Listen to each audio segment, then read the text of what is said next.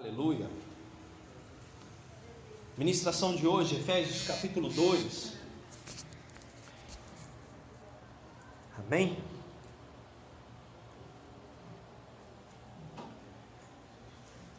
Efésios 2 e 1. Nós estaremos meditando hoje a respeito da palavra de Deus acerca do que foi falado da igreja em Éfeso uma daquelas cidades né, que Paulo passa, ministra, institui igreja, cristãos na cidade de Éfeso. Né? E a palavra de Deus hoje é impactante para nós, é uma meditação sobre aquilo que eu falei um pouco antes aqui, que é a graça de Deus em nós. Algumas pessoas têm buscado a Deus, né? E havia, sempre houve isso, irmãos. Existem pessoas que acreditam que a salvação vem por obras, e ela não vem. Né? Tem até um, um, filme, eu vou mandar depois lá no grupo da cultura para vocês assistirem, que é o bonômetro. Né? É o quanto de bondade uma pessoa fez né, numa fila. Quando chega uma fila, está lá o bonômetro e, o, e o, o, como diz, o pedágio do céu está lá. E aí, de repente, a pessoa chega lá no bonômetro, vem lá o responsável, pega o, o, o livro da vida daquela pessoa e começa a folhear, folhear, folhear. Aí as folhas vermelhas eram coisas ruins que ela tinha feito, as folhas brancas eram o que tinha feito de bom, né? os dias que tinha feito coisas boas para as pessoas aqui na terra. E dentro daquele, né, aquela fila, você vai ver nesse vídeo que chega o primeiro. Aí o primeiro chega e a pasta dele está cheia de folhas vermelhas. Aí até o cara do bonômetro olha e fala assim: Hum, você andou ocupado, hein? Você andou fazendo bastante coisa, né? Mas vamos lá, né? Aí tem umas folhinhas brancas aqui, vamos ver o que acontece. Aí vai lá o bonômetro, tenta e de repente não consegue. Não alcança a salvação. Aí chega um que está com as folhinhas, maioria branca, só algumas folhinhas vermelhas. Opa, esse sim. Esse aí vai, né? No bonômetro vai, vai direto para o céu. Aí vai lá o bonômetro tentando, tentando, de repente, não vai. Aí chega um cabra lá que não tem quase nada de folha, passou mais a vida em branco do que qualquer coisa, teve algumas coisas boas, muitas coisas ruins, médias e tal. Mas na hora que ele vai entregar a sua pasta para o cara do bonômetro, chega uma pessoa, uma figura da pessoa de Cristo, pega aquele, aquela pasta, joga do lado e pisa no bonômetro. Naquele momento, aquele bonômetro faz assim, ó, uh, aprovado. O que significa isso para nós? É algo que a palavra de Deus hoje traz em Efésios. Não importa quantas coisas boas temos feito. Lembra que eu falei na semana passada, eu ainda, eu ainda disse a nossa obrigação de sermos honestos nós devemos ser honestos, não porque, ah, eu sou crente, eu respeito as leis de trânsito, eu sou crente e eu pago as contas em dia, eu sou. Você não faz mais que a sua obrigação. Que bom seria se todos os seres humanos fossem como você, mas não é. E isso não também no, no caráter de vista de Deus, de Cristo, não te faz alguém salvo. Hoje estamos aqui recolhendo né, a, a cesta para ajudarmos as pessoas. Puxa, nós seremos salvos por causa dessa quantia de alimentos que vocês estão trazendo. É, não. Não. Fazemos isso porque sabemos que sempre existem pessoas necessitadas.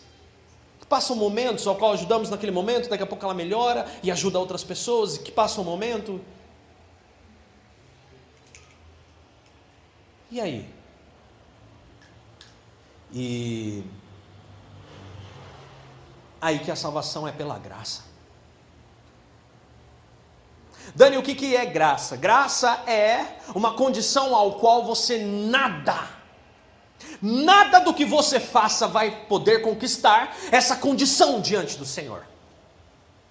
Nada. Mas eu sou tão bonzinho, a sua bondade vai te levar para o inferno.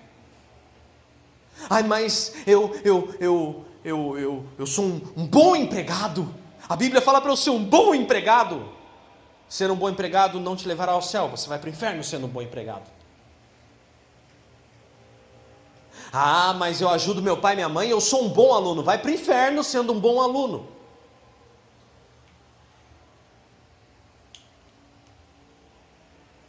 Não é o bastante. Mas existe uma coisa que fazemos e que é manifesta sobre nós essa graça, que é aceitar a Cristo como nosso Senhor e Salvador e viver para Ele, para todo o sempre, aleluia. Reconhecê-lo como Deus da nossa vida e falar: puxa, aquele, aquele sangue vertido na cruz realmente transformou a minha vida. E aí nós começamos a aprender a palavra e a palavra nos transforma, e é isso que nós vamos ver Paulo falando hoje, em Efésios 2, no versículo 10, versículo 1 até o 10. Com a palavra aberta aí já em sua mão, vamos curvar a nossa cabeça e vamos agradecer pela palavra. Senhor, obrigado, Pai. Obrigado pelo teu amor, pela tua misericórdia, pelo teu carinho. Senhor, obrigado pelo privilégio que temos aqui hoje de compartilhar, Senhor, um trecho da palavra, de olhar para nós mesmos, de olharmos no espelho da nossa alma e olharmos o quanto somos dependentes do Senhor. Pai, em nome de Jesus, hoje, que nós saímos daqui revestidos da tua palavra Antes de qualquer coisa, Pai, obrigado pela graça, pela tua morte naquela cruz. Obrigado pela oportunidade que temos aqui de aprender contigo, aprender com a Sua palavra, Senhor. E que nós saímos daqui incomodados com o Teu Santo Espírito dizendo para nós e nos questionando: e agora? O que iremos fazer dessa palavra nas nossas vidas? E o quanto essa palavra vai transformar o nosso modo de ver e de viver. Pai, em nome de Jesus eu peço a Ti que o Senhor venha hoje poderosamente com Teu Santo Espírito. Eu repreendo todo espírito maligno de ignorância, cegueira espiritual, de surdez espiritual. Caia por terra em nome de Jesus, mas que o nosso entendimento esteja aberto agora à ação do Teu Santo Espírito e seja uma boa semente plantada nos nossos corações e que dê frutos eternos.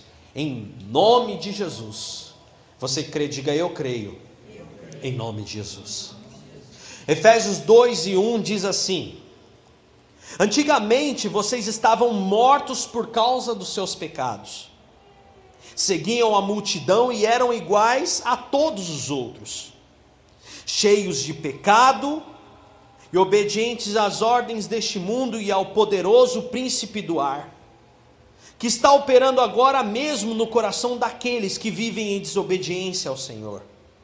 Versículo 3: Todos nós costumávamos viver entre eles, manifestando pelas nossas vidas o mal que havia dentro de nós, e fazendo todas as coisas ruins, para as quais as nossas paixões ou os nossos maus pensamentos pudessem nos arrastar.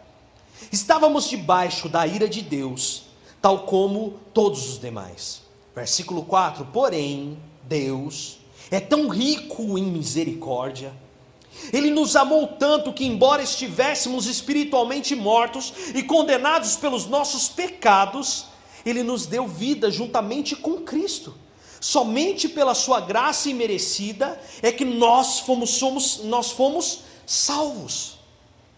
Versículo 6: Deus nos ressuscitou com Cristo e nos assentou com Ele nas regiões celestiais. E agora, Deus pode nos mostrar nas eras vindouras a incomparável riqueza da Sua graça, que é revelada em tudo quanto Ele fez por nós por intermédio de Jesus Cristo.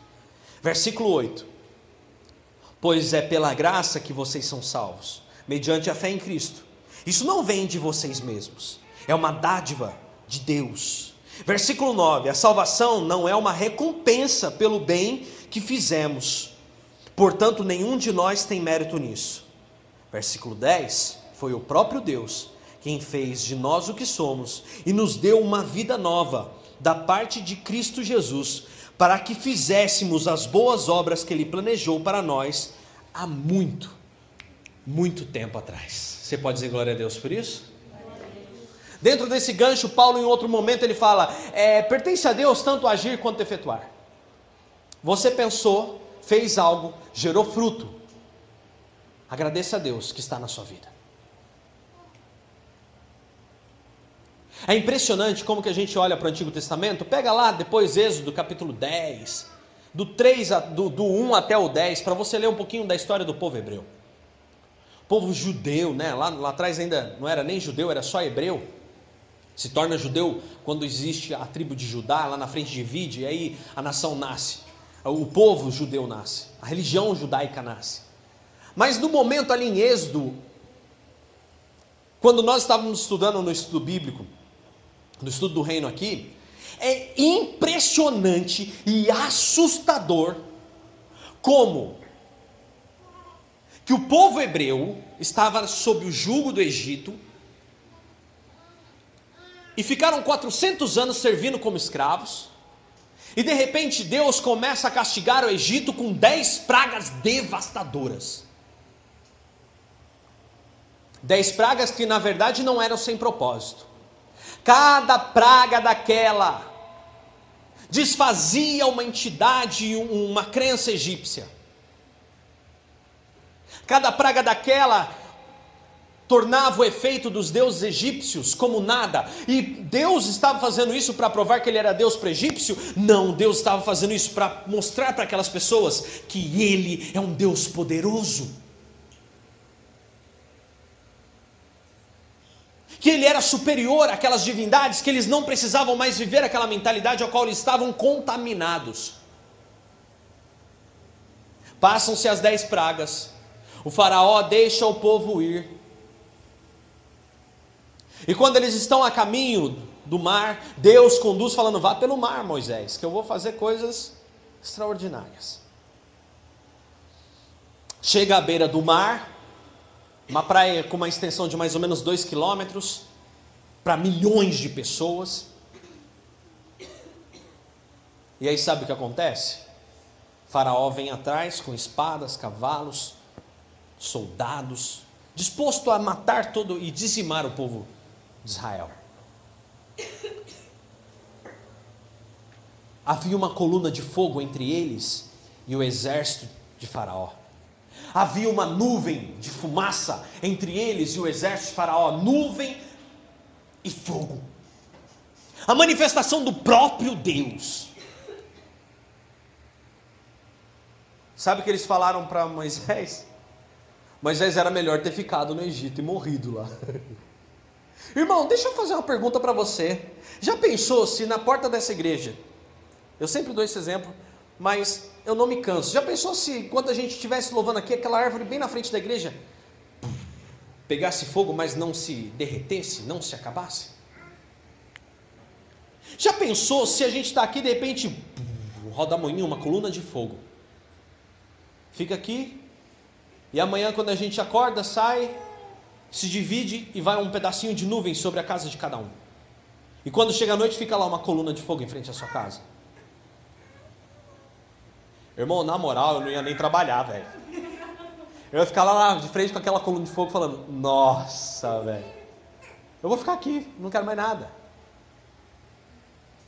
Mas Dani, por que, que eles não pensavam assim? Como é que eles conseguiam não ter fé com uma coluna de fogo na frente deles, depois de dez sinais extraordinários no Egito? Como isso era possível?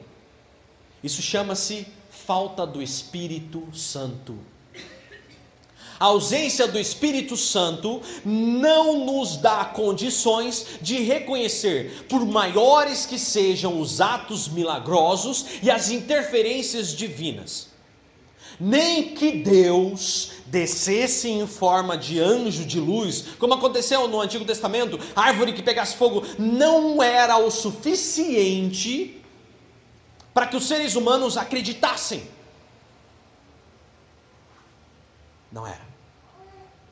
Se hoje você sente um pouquinho de tristeza quando comete um pecado, se você fica com aquela cara de pobre quando você faz algo e fala, puxa, sabe o que é isso? É o Espírito Santo agindo em você.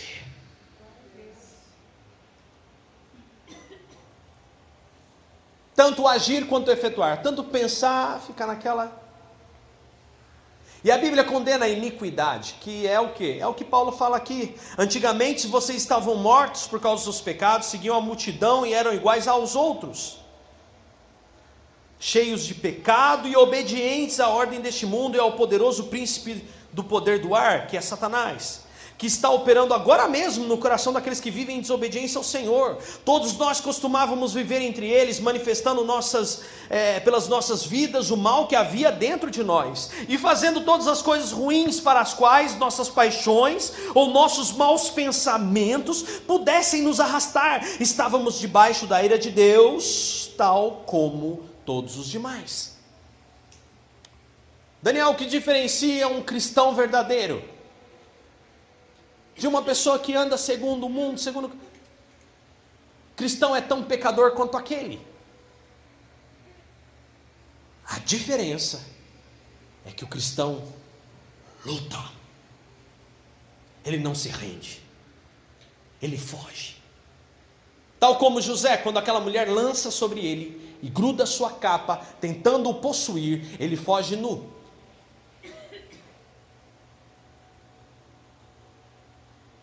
tal como Daniel, que não se curva, tal como Sadraque, Mesaque e Abednego,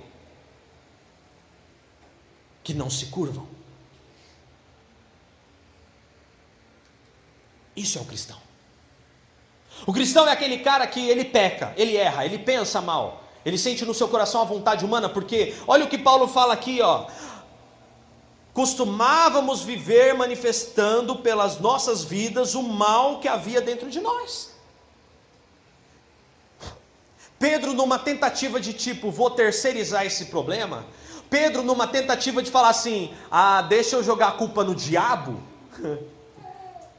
deixa eu fazer uma pergunta para Jesus. Ei, Jesus, deixa eu falar, fazer uma pergunta para você. Aquele pecado assim, tal. De onde vem? De dentro de você, Pedro. Hã? Isso todo o desejo da carne, a vontade de fazer isso, isso, isso, a lascívia, a mentira, o engano, a, prostituição, e vai. Está dentro de você. Mas não é o diabo? Ele conhece o que você quer, ele sabe o que a sua carne gosta. Ele vai lá e faz assim: ó. vai, bobo. Aí eu lembro do teatro. E daí naquele dia ele vou te trazer flores, né? Assista lá, Jardim, é, Jardim do Inimigo. Muito bom. Procura lá no YouTube, Jardim do Inimigo, é fantástico. Pedro, numa tentativa de terceirizar os errinhos dele, os pecadinhos dele, os pecadões, não sei, pecado é pecado. Paulo não fala pecadão e nem pecadinho, Paulo fala a palavra pecado. Rompimento, independência, corte, ruptura com a presença de Deus. Todos nós pecamos. Instituídos fomos da graça de Deus. Mas sabe o que diferencia um cristão? Você acha que o brasileiro não desiste nunca? É porque você não conhece um cristão fiel ao Senhor Jesus. Ele não desiste nem que ele levasse a eternidade inteira para viver ao lado do Mestre. Aleluia. A diferença está em não se conformar. Pessoas inconformadas com o seu próprio pecado. Pessoas ao qual o Espírito Santo vem. E olha o que Paulo fala: Deus, porém, é tão rico em misericórdia. Ele nos amou tanto que, embora estivéssemos espiritualmente mortos e condenados pelos nossos pecados, Ele nos deu vida juntamente com Cristo. Somente pela Sua graça imerecida é que nós fomos salvos.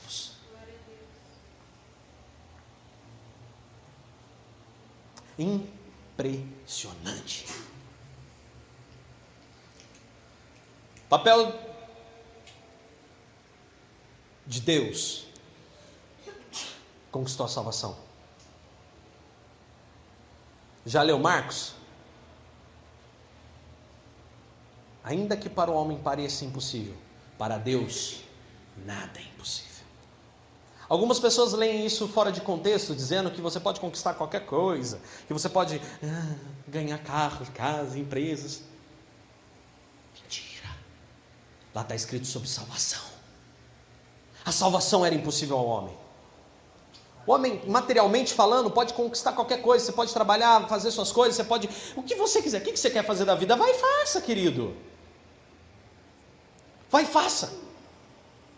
Você pode fazer qualquer coisa que você quer fazer.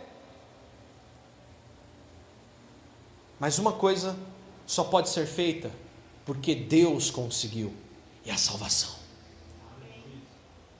Tudo é possível que crê. E ainda aquilo que era impossível, que é a salvação, Deus conquistou para nós. Papel de Deus, então, Deus coloca o seu filho na terra. Diz João que o Verbo se fez carne. Morre naquela cruz, derrama o seu sangue e conquista a graça imerecida. O cordeiro que morreu por todos nós, o preço estava pago. Deus cumpriu o seu papel. Agora Cristo vai, ressuscita, 40 dias depois sobe aos céus e nesse meio tempo, aliás, antes, em João capítulo 14, ele diz: Eu voltarei para vocês, enviarei um outro Espírito chamado Consolador, aquele que vai lembrar vocês de todas as coisas que eu ensinei. E aí vem o papel do Espírito, que é convencer de todo o pecado, a pessoa de Cristo em Espírito, que nos convence disso que nós hoje é, conseguimos e que no tempo do povo hebreu eles não conseguiam. O povo de Israel não conseguia olhar para uma coluna de fogo e falar: Eita, é Deus. Hoje o Espírito Santo que está em você pode fazer isso, tanto agir quanto efetuar. Papel de Deus, dar a salvação, ele cumpriu. Papel de Cristo, vivo como homem, morrer para que essa salvação fosse manifesta no seu sangue. Papel do Espírito, nos convencer de todo o pecado. E o papel do crente, o papel do cristão. O seu papel hoje é criar vergonha na cara e começar a viver a palavra de Deus dia após dia, momento após momento. Fácil? Não. Simples, mas não vai ser fácil. Mas é simples.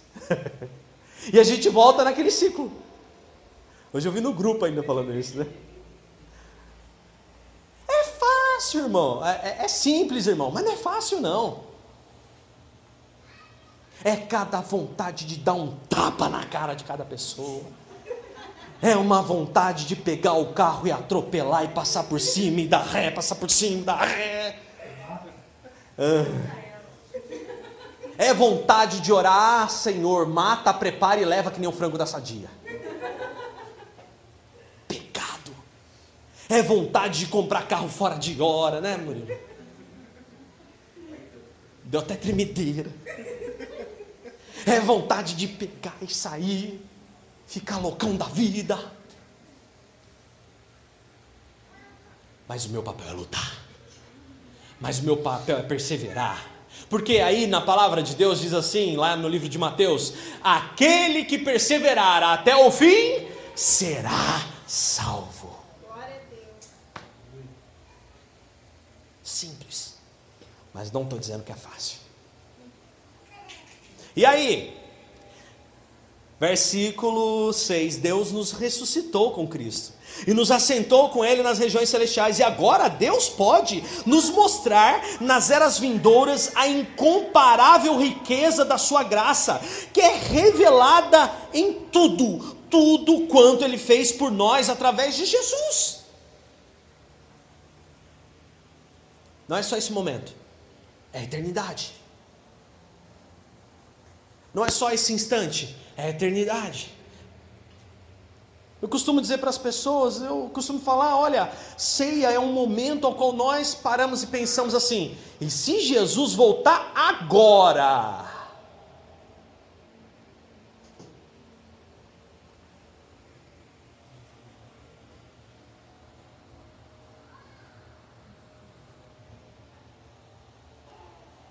Se eu não tomo porque eu não me sinto digno. E se ele voltar agora? E aí Paulo ainda trata num outro trecho, ele diz que a salvação é uma esperança. Aí eu participo da ceia e passo a viver como uma pessoa que tem certeza da salvação. É a esperança da salvação. Paulo fala: temos uma esperança, mas não sei, daqui a pouco, né? Que Deus nos sustente, não é mesmo? Como é que Jesus ensina, ensina a orar mesmo? Pai, Pai, o Senhor não nos deixe cair em tentação, mas Senhor, o Senhor livra-nos do mal. Se depender de mim, Satanás, ah, quem é Satanás mesmo? É quem convenceu um terço dos anjos do céu a cair, revoltar.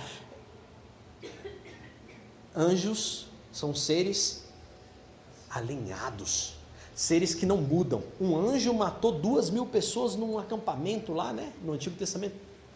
Um anjo, por ordem divina. Um anjo passou pelo Egito e matou todos os primogênitos. Oh! E Satanás convenceu um terço de anjo a se rebelar contra Deus. E você acha que você é palho para o diabo? Se não for o nome de Jesus em você, você é pó. Se não for o nome de Jesus em você, toda, toda boa oportunidadezinha que surgir, você vai abraçar achando que é céu. Se você não tiver o discernimento do Espírito, você ainda acha que é Deus. Ó, oh, que porta de Deus, hein? Em seu, seu lugar, o que faria Jesus? Ah, ponha travas nas portas, ponha cercas ao redor do seu território. Ponha a prova. É Deus? Então eu vou pôr a prova. Se for Deus, vai passar na prova que eu vou impor. Porque se não for Deus, não vai passar. Por que, que você está falando isso? Porque agora Deus pode nos mostrar nas eras vindouras a incomparável riqueza da sua graça que é revelada em tudo quanto ele fez por nós. Olha só, pois, versículo 8: Pois é pela graça que vocês são salvos mediante a fé em Cristo. Isso não vem de vocês, até mesmo a fé em Cristo vem de Deus. Lembra que eu falei aqui desde o começo? Você tem fé em Deus? Uau, agradeça a Ele. eu sou um homem de fé. É sinal que o Espírito está operando. Portanto, nenhum de nós tem mérito nisso. Foi o próprio Deus quem fez de nós o que somos.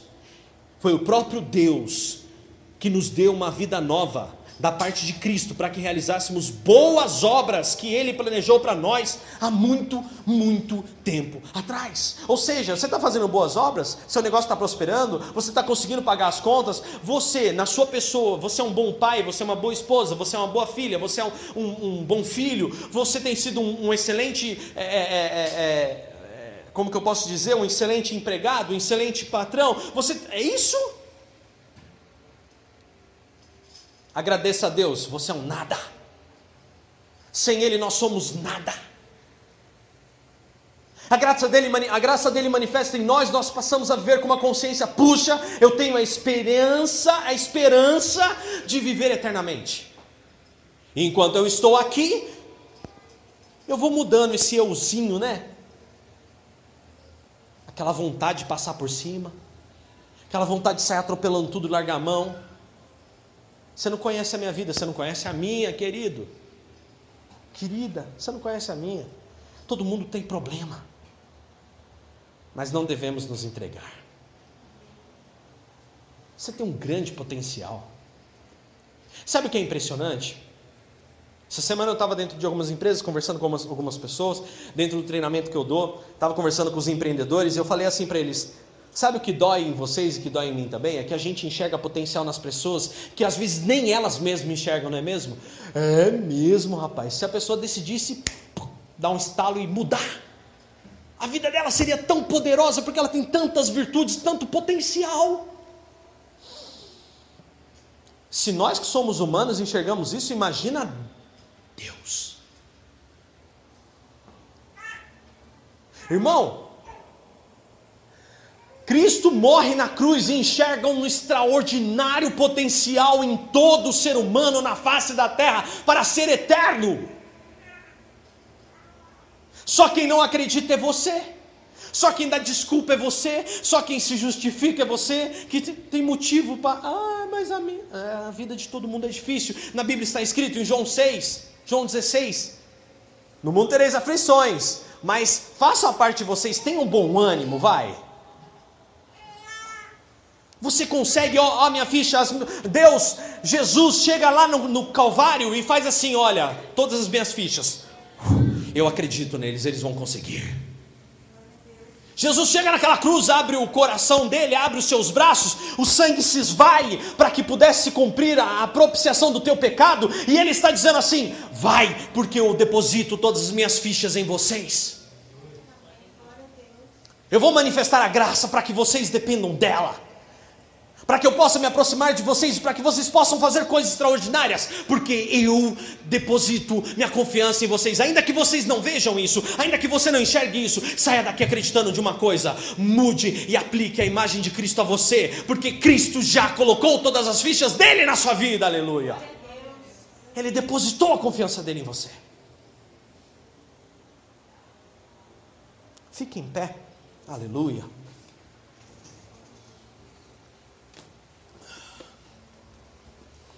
A ferramenta da graça foi nos dada para que nós tivéssemos um momento, que nós pudéssemos chegar um momento e olhar e falar assim: Uou!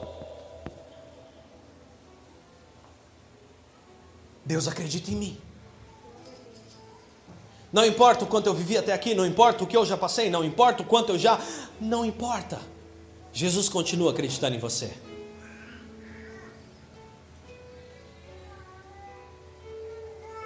Ele acredita. As oportunidades podem passar, mas a salvação é eterna. Até o último instante. Talvez alguns projetos não alcancem, não aconteçam. Por quê? A gente abre mão, a oportunidade passa. Ainda recebi essa semana, né? Tava até mostrando para os meninos. Toquei numa banda de new metal cristão alguns anos atrás. E eu abri mão, irmãos. Eu cheguei e falei assim, ó, não vai dar para mim, eu preciso seguir outro caminho.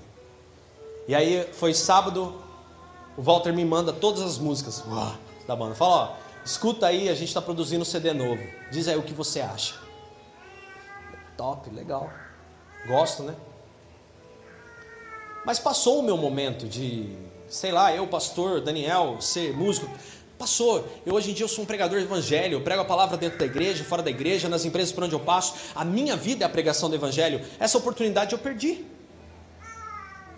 Eu escolhi, não foi tipo assim, ah, foi Deus, pastor, que tocou no seu coração. Não, eu posso dizer uma coisa, se foi Deus, ou independente do que que seja, foi uma decisão que eu tive que tomar.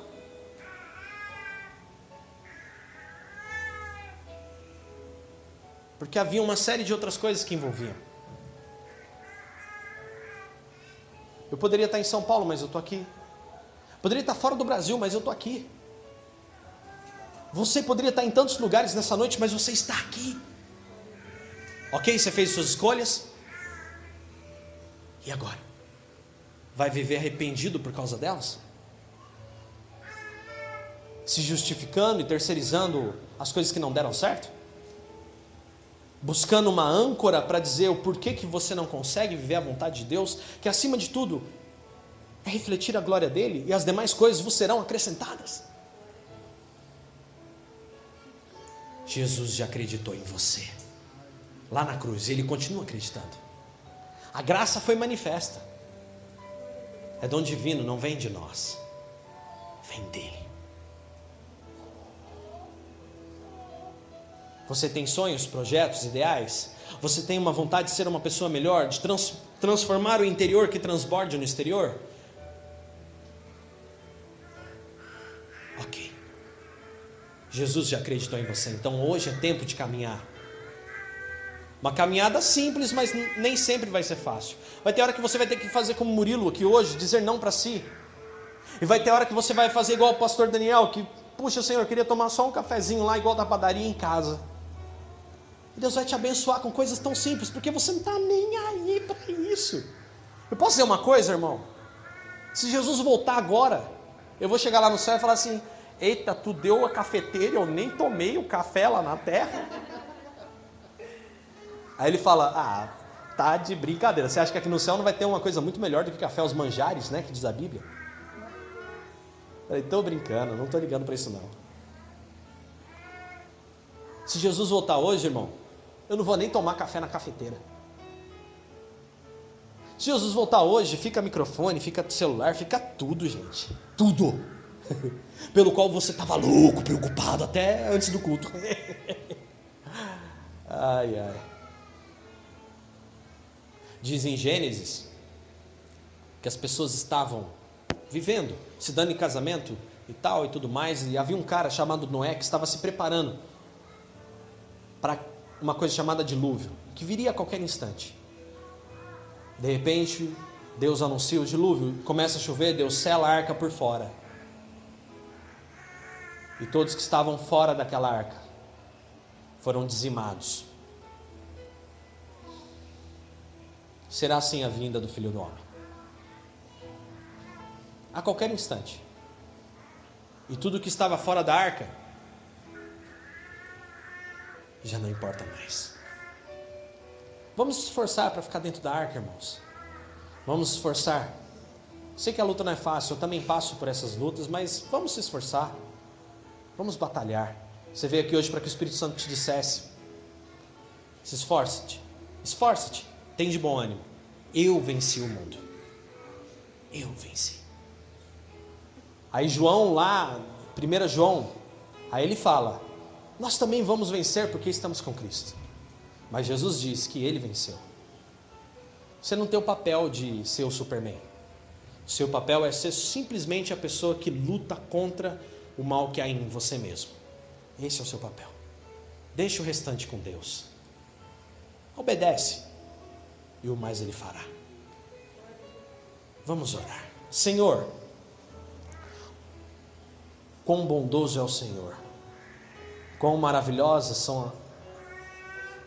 Senhor Jesus, maravilhosos são os teus feitos. Como tu és grandioso. E Pai, que grande amor o Senhor tem por nós. Por favor, hoje, Senhor, perdoa os nossos pecados. Perdoa se às vezes a gente fica arrumando desculpa para tanta coisa. Perdoa, Senhor, por favor. Perdoa, Pai. Senhor, reconhecemos o Senhor nas nossas vidas. E o Senhor é Deus. Então, por isso, hoje, Pai, em nome de Jesus, transborda-nos nesse Santo Espírito. Que nós lembremos dessas palavras cotidianamente, rotineiramente, que nós possamos pôr em prática e Deus, em nome de Jesus, por favor, transborda-nos, ó Pai.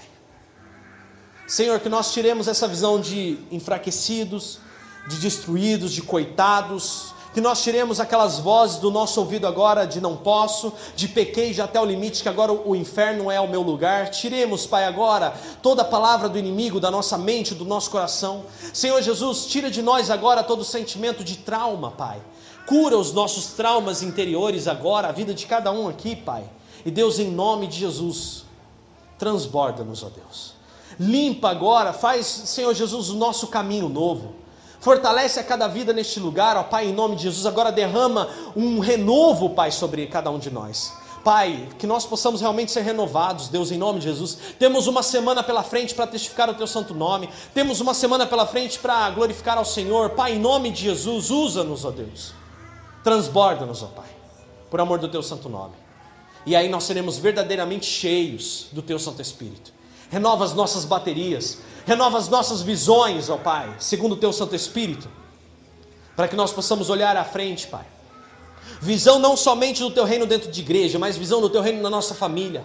Visão, ó Pai, uma projeção do teu reino na nossa casa, na nossa empresa, no trabalho que, Senhor, nós temos um patrão. Deus, renova a nossa visão agora, Pai, por amor do teu santo nome. E transborda-nos nesse seu Santo Espírito. Pai, que tudo aquilo que temos seja teu. E que nós saímos daqui hoje acreditando na tua graça. Manifesta sobre nós. Em nome de Jesus nós oramos e confirmamos essa palavra. E selamos em nome de Jesus. Amém e amém. Você concorda? Diga eu concordo. Em nome de Jesus. Aplauda ao Senhor. Aleluia.